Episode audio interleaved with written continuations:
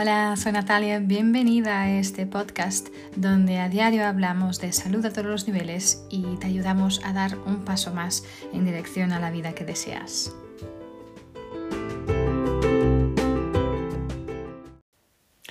Hola, soy Natalia, bienvenida y bienvenido a un episodio más de esta serie de episodios de mi podcast que estoy dedicando a daros a conocer las fuerzas Clifton. Eh, si aún no has escuchado el primer episodio de esta serie, que, a cual, al cual llamé eh, Conoce tus fuerzas, te invito muchísimo a hacerlo ya que te va a dar un contexto uh, mucho más alargado de todo el trabajo que estamos hablando aquí en, en estos episodios. ¿sí?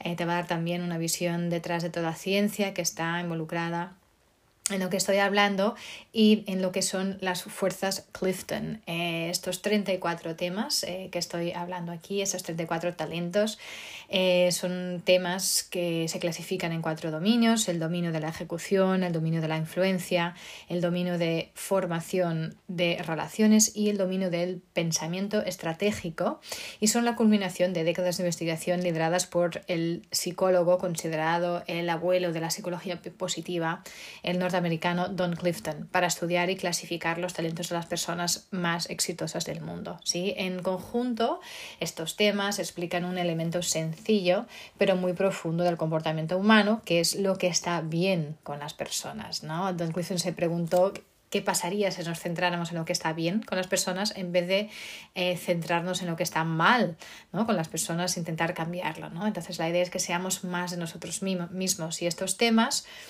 de las fuerzas Clifton son el ADN de nuestro talento. ¿sí? Explican las maneras, las formas más naturales que tenemos de pensar, de sentir y de comportarnos, ¿no? Entonces, ah, de manera individual, pues cada tema ofrece una forma de escribir lo que sabemos hacer mejor ah, o cualquier aspecto en que, los en los que podríamos necesitar ayuda eh, para lograr nuestros objetivos. ¿no? Entonces, ah, estamos hoy, quiero hablaros del último tema del dominio de influencia, eh, que es el tema sociable. ¿sí? Entonces, las personas que tienen este tema en predominancia o este talento predominante de, de ser sociables son personas que aman el reto de conocer nuevas personas y ganárselas, ¿no? Entonces, ganar su confianza, ¿no? Eh, romper el hielo y establecer vínculos con una persona eh, es algo que les resulta, bueno, les encanta, les resulta muy satisfactorio, ¿sí? Ah, porque al final sociable, este talento pues significa conquistar a los demás, ¿no? Ah, y las personas con talentos dominantes de sociable disfrutan de este desafío, el desafío de, conocer nuevas personas y, ganarse su aprecio. Eh, siempre se sienten muy atraídas por conocer nuevas personas. Eh, quieren aprender los nombres de los demás, hacerles preguntas, a encontrar intereses comunes eh, sobre los cuales después pueden venir a construir una relación. ¿no? Em, las personas con este talento dominante de sociable em, si lo tienen como uno de sus principales temas, sus principales talentos, pueden entrar en una ah, multitud y saber fácilmente qué hacer y qué decir. ¿sí? No se quedan nunca sin palabras, ¿no? Son personas, em, porque bueno, al, revés que algunas personas evitan perdón, iniciar conversaciones, les hace vergüenza, les asusta, ¿no? les asusta quedarse sin temas para hablar. Eso no les pasa a las personas en las que se destaca el aspecto sociable. ¿sí? Em, de hecho, no ven desconocidos, solo ven amigos que aún no han conocido. ¿no? Entonces, son personas que realmente disfrutan de este desafío, ¿no? De siempre de conocer personas nuevas y siempre conseguir agradarles, ¿no? Eh, rara vez se sienten intimidados por los desconocidos. Eh, de hecho, al contrario, los desconocidos los, les dan energía, les atraen, ¿no? Em, a, la persona que tiene este talento en de sociable, eh, como he dicho, nunca se queda sin temas que hablar. Em, y una vez ha podido em, romper el hielo y después establecer un vínculo, se siente súper feliz ¿no? de concluir eh, la conversación y seguir adelante. Siempre cree que hay nuevas personas por conocer, nuevos puestos en, los que trabajar, eh, nuevas multitudes para relacionarse. ¿no? esta es una, de las principales características con alguien con ah, el tema sociable, ¿no? Siempre tiene mucha satisfacción en realmente quebrar el hielo y, hielo y hacer esta conexión, como he dicho, ¿no? Entonces son personas que son socialmente muy rápidas, ¿no? Son personas em, que, se, que se, no tienen ningún problema en enseñarse y, y, y darse a conocer. Eh, personas normalmente extrovertidas, ¿sí? Son personas que mm, normalmente siempre em, toman la iniciativa mm, socialmente. A nivel de contribución son personas que realmente nos traen mucha energía en cualquier, a cualquier situación em, social. pero también personas que necesitan seguro una variabilidad social, ¿sí? no pueden estar siempre hablando con la misma persona. ¿no? Les encanta em, conocer a alguien que aún que no, han, conocido nunca, a alguien por primera vez, odian em, una red eh, social que está estática o que está o que se reduce, ¿sí? Siempre quieren estar aumentando su red social es una, una, metáfora que podemos utilizar para describir a esta persona, es como alguien, como un político, ¿no? Que, que va conociendo o apretando las manos a las personas, ¿no? Conociendo y aumentando su, su, su distrito electoral, ¿no? Casi. y una, una barrera o una etiqueta que podemos, o que se puede, ¿no? Estas personas pueden o sufrir o tener es realmente que sea alguien superficial, ¿no? Que, no, que le falte profundidad ¿no? en sus relaciones. A, nivel de temas contrastantes, alguien con sociable dice yo puedo eh, puede construir una red social alargada y alguien con eh, relacionador dice yo puedo construir una red social uh, profunda, profundizada. Ah, también el tema de competición es contrastante porque alguien con sociable dices me, me encanta conquistar o ganar, eh, ganar, ganar a las personas, quiere decir conquistarlas, ¿no? Eh, y alguien con competición dice a mí me gusta ganar a los demás, ¿no? Y por eso realmente eh, son muy contrastantes, ¿sí? Entonces, ¿cómo puedes utilizar tu tema si realmente eres una persona muy sociable, te encanta siempre hablar con nuevas personas, eh, hacer estos nuevos contactos?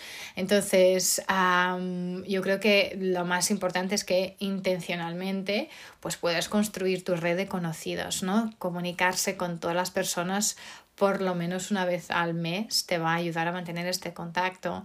Ah, también te puedes unir a organizaciones locales, eh, te puedes ofrecer como voluntaria, en voluntaria en consejos y, averiguar cómo puedes llegar a formar parte de las listas sociales de personas influentes de tu comunidad, por ejemplo. también creo que sería importante para ti aprenderse los nombres de todas las personas que puedas, ¿no? Te puede ayudar, como siempre estás conociendo nueva gente, ¿no? a veces puede ser difícil mantener uh, la memoria, puede no ser, llegar a todo, ¿no? Entonces, crear un índice con todos los datos de personas que conozcas y, y agregarlos de aquellas que, que, mm, que, mm, que, que, vas a conocer en el futuro, ¿no? Entonces, incluye la información personal de cada contacto, uh, yo qué sé, como fechas de cumpleaños, su color, su pasatiempo, sus, bueno, sus hobbies, que les gustan hacer, ¿no? ¿Qué les, les mueve, ¿no? Esto puede ser interesante para ti ya que tendrás mucha gente y mucha información y está bien que lo puedas, em, que lo puedas registrar, ¿no? También será importante buscar las palabras correctas para explicar a la gente que formar redes de contactos es parte de tu estilo, ¿sí? Porque al final si no lo dices, si no lo declaras, además la gente te podría malinterpretar, ¿no? Ah, y al final puede tomarlo como una falta de sinceridad, ¿no? Y preguntarse por qué estás siendo tan amistosa o amistoso, ¿no? Ah, entonces es explicar que esto forma parte de ti, es, es forma parte de, de quién eres, ¿no? también, por ejemplo, asociarte, asociarte con alguien que tenga el tema dominante o el talento dominante de afinidad o empatía, por ejemplo, porque estas personas pueden ayudarte a consolidar las relaciones que tú empiezas, ¿sí? Porque al final para ti es súper importante ir siempre empezando más y más y más menos relaciones uh, y a veces puedes tener, bueno, correr este, el riesgo, ¿no? De que no, no, no puedas profundizar las relaciones, ¿no? Entonces alguien con afinidad o empatía te puede ayudar también en este trabajo, ¿no?